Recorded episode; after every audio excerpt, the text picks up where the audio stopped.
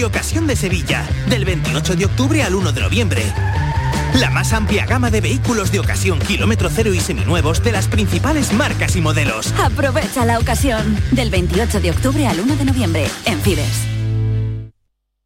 Tu gente, tu radio está aquí. Quédate en Canal Sur Radio, la radio de Andalucía.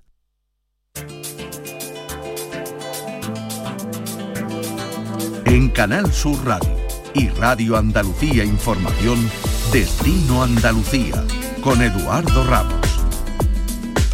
¿Qué tal? Muy buena la digitalización junto con la implantación de nuevas tecnologías suponen dos aspectos claves para asegurar la supervivencia del sector turístico.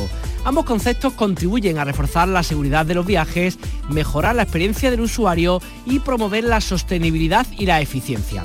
Esta semana en Destino Andalucía nos acercamos a Sevilla, donde la semana que viene comienza la tercera edición de la Cumbre de Innovación Turística y Tecnológica, TIS por sus siglas en inglés, con la presencia de miles de participantes y cientos de empresas. Además, les contaremos dos ejemplos de cómo se aplica la tecnología al sector. El uso de las redes sociales para ayudar a los negocios a conseguir sus objetivos comerciales o las últimas herramientas tecnológicas a usar en hoteles, apartamentos turísticos o casas rurales que facilitan la llegada de viajeros. Pasajeros con destino a Andalucía, embarquen por puerta número 1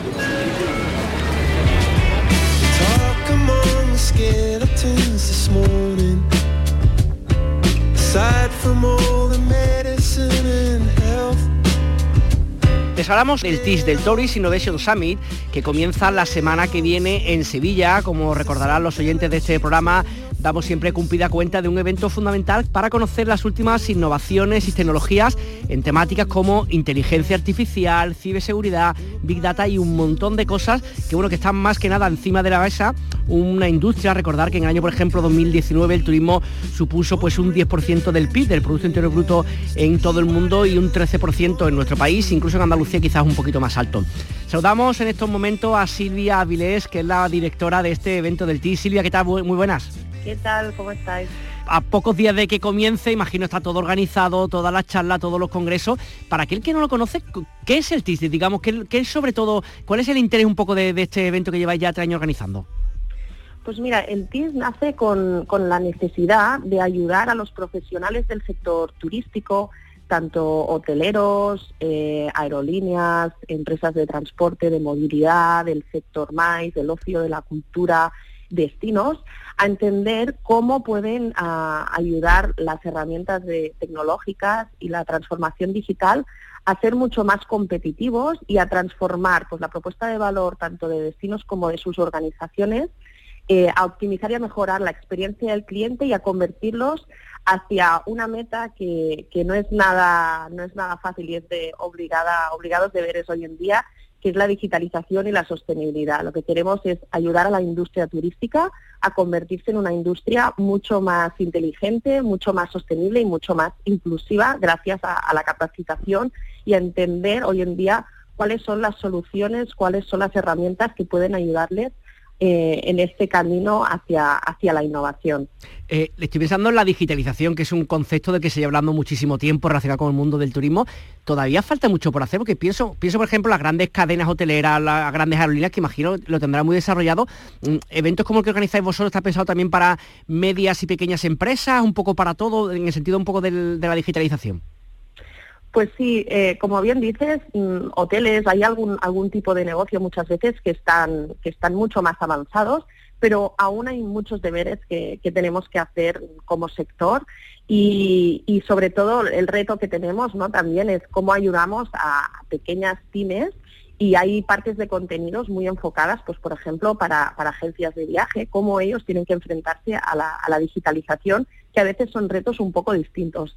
Pero tampoco exime a los que están hoy en día abrazando ya la digitalización, porque como sabéis, pues cada vez surgen herramientas nuevas, hay que actualizarlas, hay que integrarlas, ¿no? El grande reto, los que ya han empezado a hacer los deberes, eh, les surge el siguiente paso es la integración de sistemas ¿no? y cómo se conectan a veces distintas em, herramientas de una misma organización de cara al cliente o de cara a herramientas a veces más de back office, cómo se integran todos estos sistemas para tener una, visión global y que todo funcione correctamente, ¿no? Que a veces ya no solo, no se trata de comprar tecnología, sino de entender eh, qué estrategia digital tiene la empresa, cómo podemos facilitar, cómo estamos entendiendo las demandas del mercado y del viajero hoy en día, porque han cambiado mm, considerablemente y más con, con el COVID, ¿no?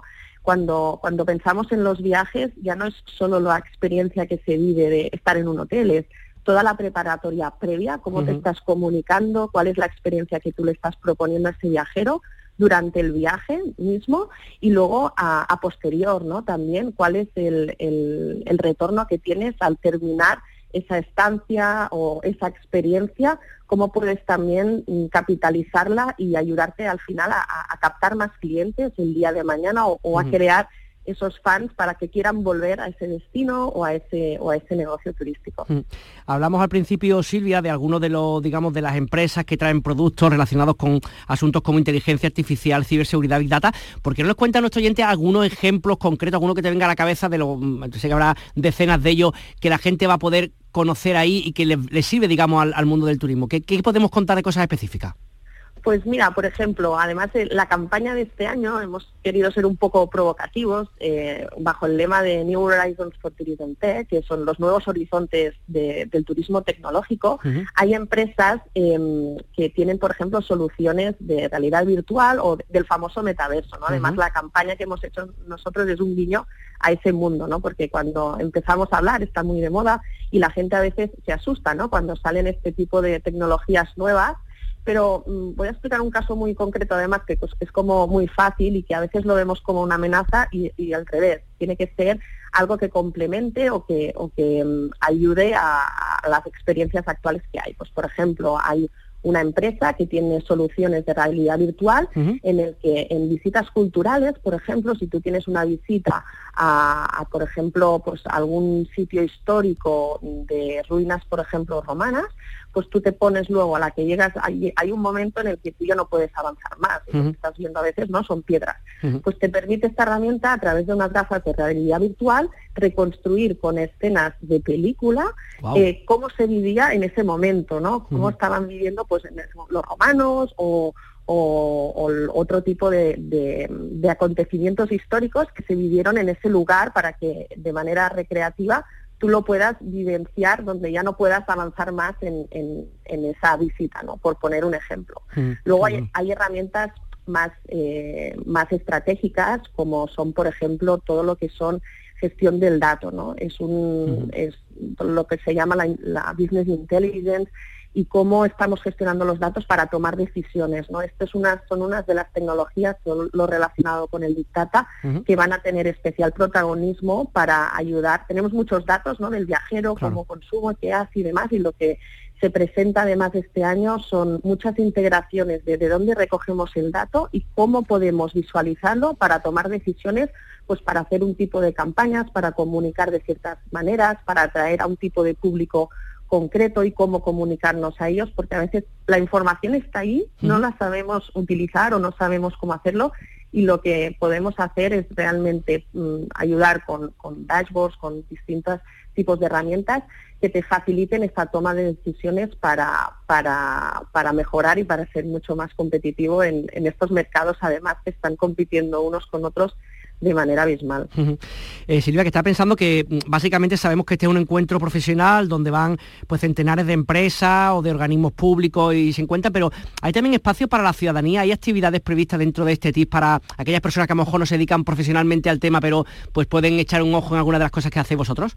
Pues sí, es una de las novedades, de hecho, de este año. Lo que queríamos también es que a veces, como el turismo se ve como una amenaza o que estorba, ¿no? Incluso al ciudadano, queríamos ver cómo sensibilizar y cómo, cómo poner en contacto y que ellos también vivan este evento de algún modo. Entonces llegamos a un acuerdo con, con el Ayuntamiento de Sevilla, con Turismo de Sevilla y con NACER, la Asociación eh, de Empresarios Turísticos de Sevilla, en el que conjuntamente eh, vamos a organizar, hay toda una serie de actividades colgadas en su web, abiertas, que en motivo de la celebración del TIR, todos los ciudadanos de Sevilla puedan disfrutar de unos descuentos increíbles y algunas actividades gratuitas para que también puedan disfrutar de actividades turísticas gratuitas, para que se conviertan también en los principales embajadores, ¿no? Y decir, ostras, pues mira, yo he estado visitando esto gracias también en motivo de la, de la celebración del TIS y los convertiremos en, turistas durante esta semana en su propia en su propia ciudad. Muy bien, pues Silvia Avilés, directora del TIS del Tauris Innovation Summit, muchas gracias por estar con nosotros y nos vemos pronto. Muchas gracias, os esperamos.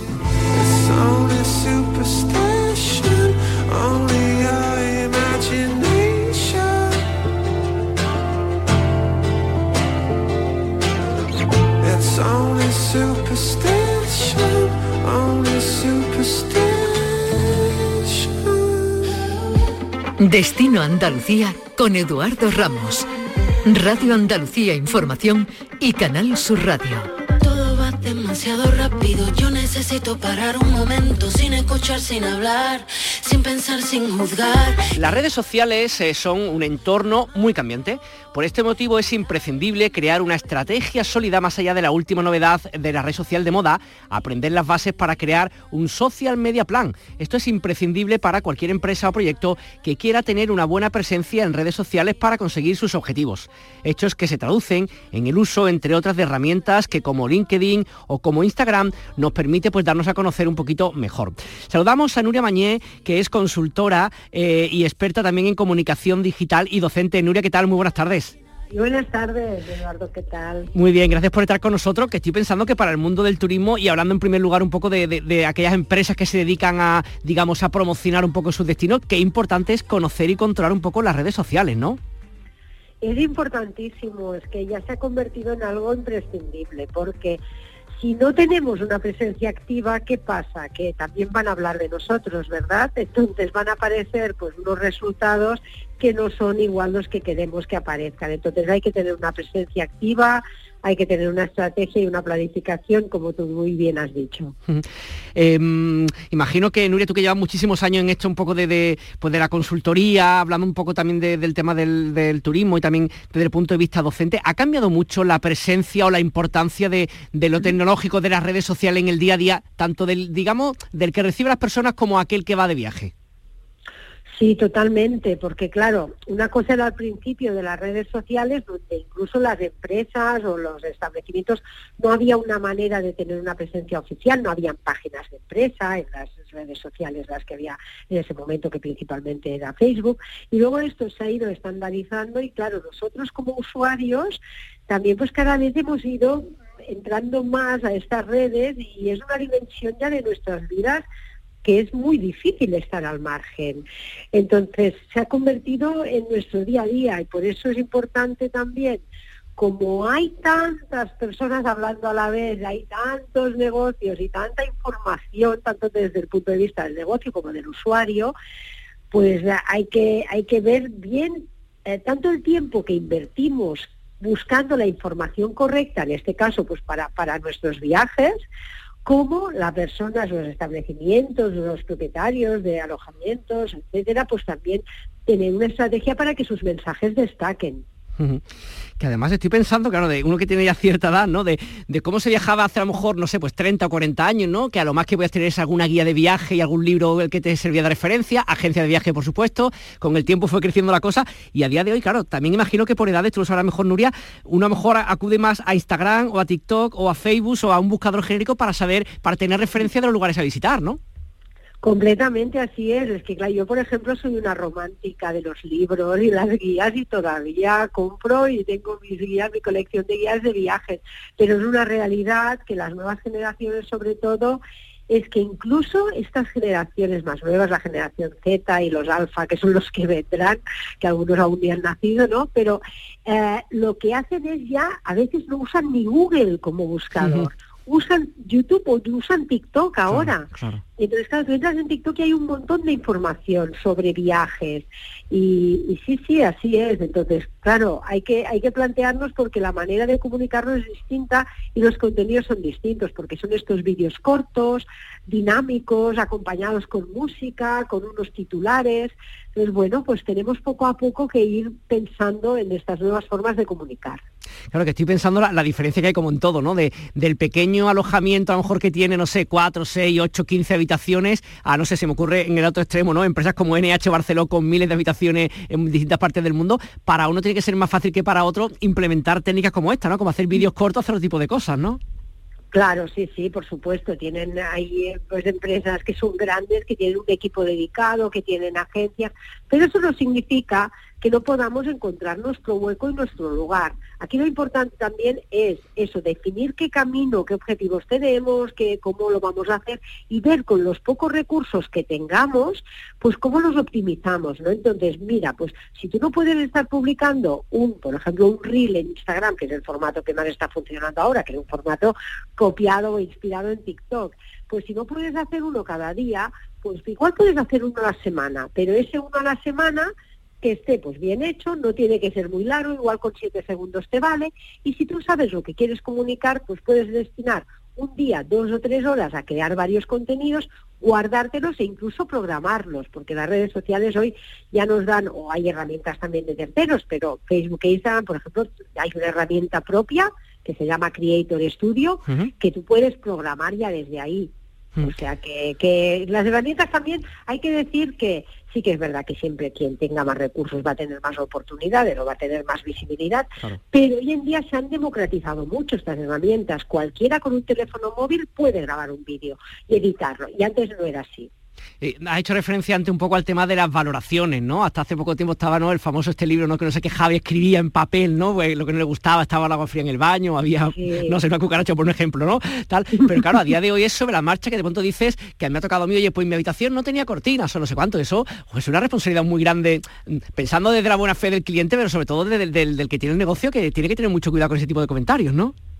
Pues sí, pues totalmente. Además hay plataformas, hay algunas pues ah, que, que se puede, como escapada rural, que tú, los comentarios que se dejan ahí, el propietario ha certificado que esa persona realmente ha estado, pero hay otras como TripAdvisor que son más difíciles de controlar, porque ahí cualquier persona puede dejar una opinión y ahí se pueden crear picarescas. Incluso ha salido alguna vez alguna noticia de que ha habido un supuesto influencer, porque a estas personas no les llamaría influencers de nada, pero que ah, van a un establecimiento y les dicen que si no les regalan algo les van a poner una mala opinión, esto es terrible. Entonces yo aquí recomiendo primero monitorizar esto, estar al caso y estar muy pendientes de las de las opiniones. También os podéis suscribir a Google Alerts, las alertas de Google, y cada vez que aparezca el nombre del establecimiento, pues ahí vamos a ver, eh, eh, podemos acceder a esta información, porque claro, a veces lo pueden publicar en un foro o en otro sitio, o puede aparecer una noticia y no lo sabemos. Y una vez veamos estas valoraciones, cuando hay alguna valoración negativa o alguna valoración sospechosa de que esa persona ni siquiera ha estado ahí, contestar. Contestar es importantísimo, porque ahí vemos que el propietario está detrás y que nos está dando una argumentación. Tú puedes descartar un alojamiento que hay valoraciones negativas y no están respondidas porque piensas, ah, mira, tienen razón. Pero en cambio, cuando hay una contestación educada eh, y argumentando, entonces ahí pues incluso te puede causar el efecto contrario, ¿no? te ganas a una persona porque ya está viendo cuál es tu manera de hacer. Pues Nuria Mañé, es un placer hablar contigo y un gusto pues conocer un poquito sobre el presente y el futuro del turismo y de la digitalización. Un abrazo muy grande y gracias por estar con nosotros. Muchísimas gracias, adiós.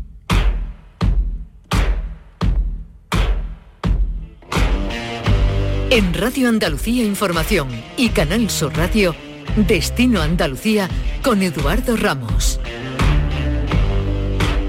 Los alojamientos inteligentes son una de las novedades que cada vez están más presentes en nuestras vidas cuando hablamos del turismo. En el marco de Bitur Summer, el mayor evento de Europa sobre apartamentos turísticos que se ha celebrado en la provincia de Málaga, hemos encontrado algunas de las opciones que son parte del presente pero también parte del futuro de este tipo de viviendas. Muy buenas, ¿cómo es tu nombre? Hola, Manuel Berja. Eh, Manuel, cuéntame a qué dedicáis vosotros en, en Alfred Smart.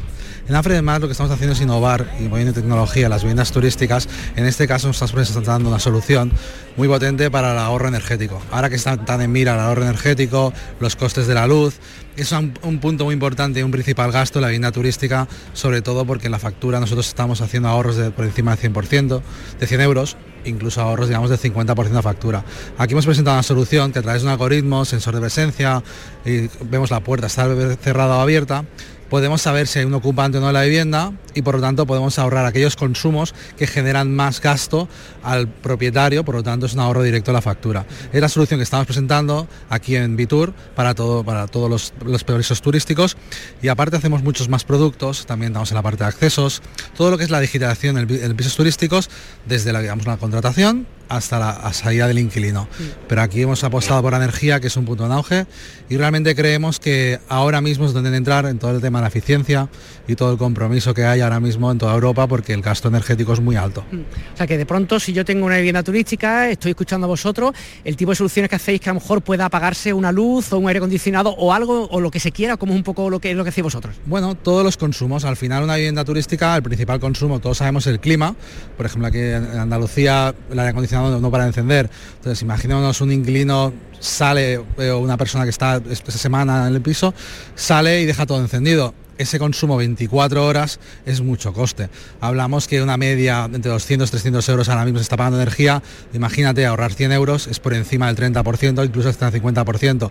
Eso llevado a costes anuales, hablamos de 1.200, 2.000 euros de ahorro.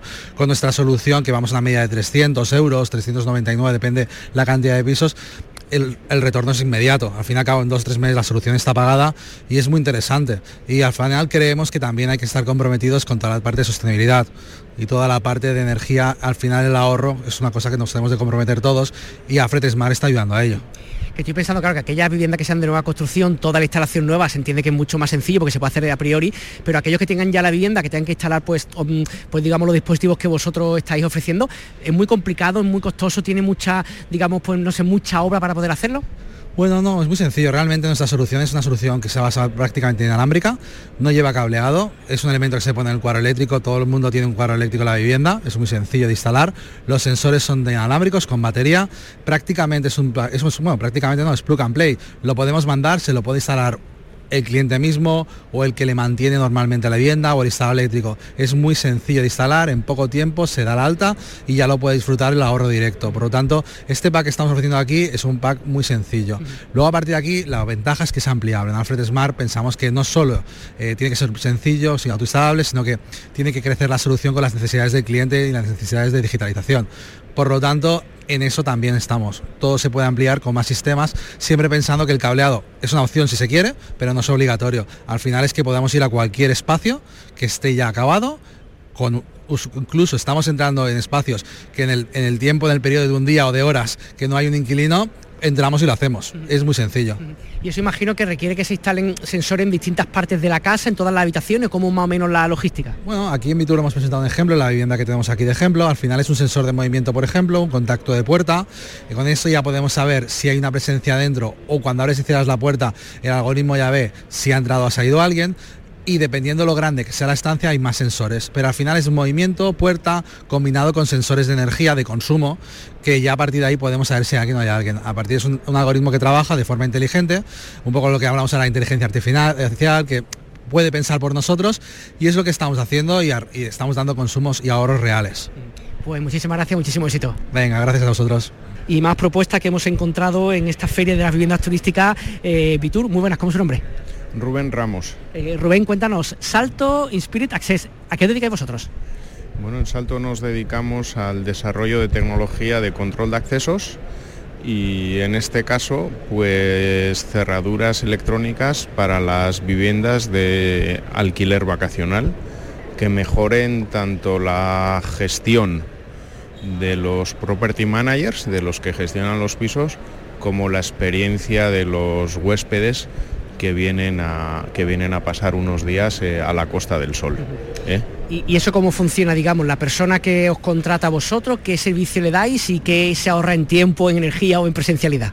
Nosotros lo que hacemos es eh, sustituimos el bombillo mecánico, la cerradura mecánica de toda la vida por una cerradura electrónica motorizada y lo que aportamos también es que luego a través de un software a los huéspedes, a los inquilinos, cuando hacen el check-in, pues automáticamente les llega la llave a su teléfono móvil. Y entonces el teléfono móvil se convierte en la llave o el elemento con el cual abrimos los, los apartamentos, quedando constancia en todo momento, pues aperturas, eh, incopiabilidad de la llave, trazabilidad, etcétera, no solo para el huésped, sino también pues para todas las personas o diferentes perfiles que van a un piso de alquiler vacacional o turístico, pues servicio de limpieza, servicio de mantenimiento, etcétera, etcétera. A través de la tecnología lo que hacemos es hacer más eficiente lo que es la gestión. Y es como una especie de código QR o similar, como físicamente, ¿qué le llega, digamos, al, que alquila la casa, que le llega a su móvil? Lo que le llega es un enlace, un enlace a una, como si fuera un enlace, picas ese enlace y a través de dos clics eh, ya tenemos la llave en el teléfono móvil. En este caso y en el caso de Salto, eh, esa llave la tenemos en el, wallet, en el Apple Wallet. ¿eh? Somos la, única empresa a día de hoy en Europa que está certificada por Apple para llevar la llave el usuario si quiere en el Apple Wallet precios, que es una pregunta que imagino que ahora mucho, ¿qué le cuesta para, aparte de las grandes empresas, para uno que tiene una vivienda o que tenga dos viviendas y decida ponerlo, de cuánto, de qué rango de dinero estamos hablando? Bueno, pues estamos hablando del orden, sin ver la puerta y sin ver la instalación, lo que es la cerradura, pues estamos hablando del orden de unos 400 euros por puerta, más o menos. Y con eso, digamos, ya tendría todo el sistema para poder realizarlo o haría falta alguna inversión más. Habría que ver lo que es la instalación, pero con eso y luego igual una instalación de 100 euros, 120 euros, ya tendría todo ya preparado para hacerlo. ¿Y, cómo se encontráis a día de hoy? ¿Qué tan extendido estáis? ¿Estáis empezando ya hay muchos años? ¿Cómo un poco vuestra trayectoria? Bueno, nosotros, Salto System tiene una trayectoria de 21 años. Somos a nivel europeo, somos el, a nivel europeo y a nivel mundial somos el segundo fabricante de cerraduras electrónicas en el mundo. Históricamente eh, en el mundo del turismo eh, tenemos una presencia muy fuerte en el, mercado del hospitality, en el mercado hotel y bueno, pues eh, intentamos a través de la tecnología pues ayudar a mejorar el servicio para los properties, para el guest que al final y al cabo pues es, es de lo que se trata y es bueno para todos. Pues muchísimas gracias por atendernos y que vaya muy bien. Muchas gracias a vosotros.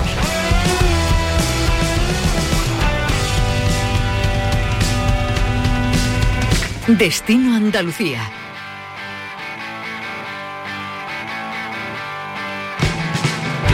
Fernando Ariza presenta cada domingo en Canal Fiesta Radio Local de Ensayo, un histórico programa con 32 años ya en antena en la que se repasa la actualidad de la música en Andalucía. Y cada semana tenemos la suerte que nos trae para Destino Andalucía alguna propuesta musical para estos días. Fernando, muy buenas, ¿qué tal? ¿Qué nos traes? Hola Edu, has tenido un programa muy tecnológico, así que para terminar vamos a cerrar Destino Andalucía, si te parece, con algo mucho más tradicional. Nos vamos a la naturaleza para disfrutar de la música rodeados de árboles y plantas, algunas muy exóticas. Y es que el Jardín Botánico Histórico de la Concepción de Málaga es el lugar elegido para celebrar una nueva edición de Suena el Botánico, un evento de tres días centrados en promover y promocionar artistas locales con repertorio original, pero invitando cada año a algunos artistas de otros lugares de Andalucía e incluso de fuera de nuestra tierra. Los escenarios se sitúan bajo la mágica arboleda iluminada del jardín y además habrá zona de gastronetas para comer y un mercadillo viernes, sábado y también domingo ¿eh? por aquello del puente con 15 bandas, entre ellas esta Esplendor el grupo de Pedro y de Isabel, que siempre proponen canciones con mensajes ocultos o no tanto. Pues con esta música de esplendor acabamos el programa. Si pueden, no dejen de visitar y de conocer nuestra tierra. Les esperamos aquí en Canal Sur Radio y en Radio Andalucía Información la semana que viene.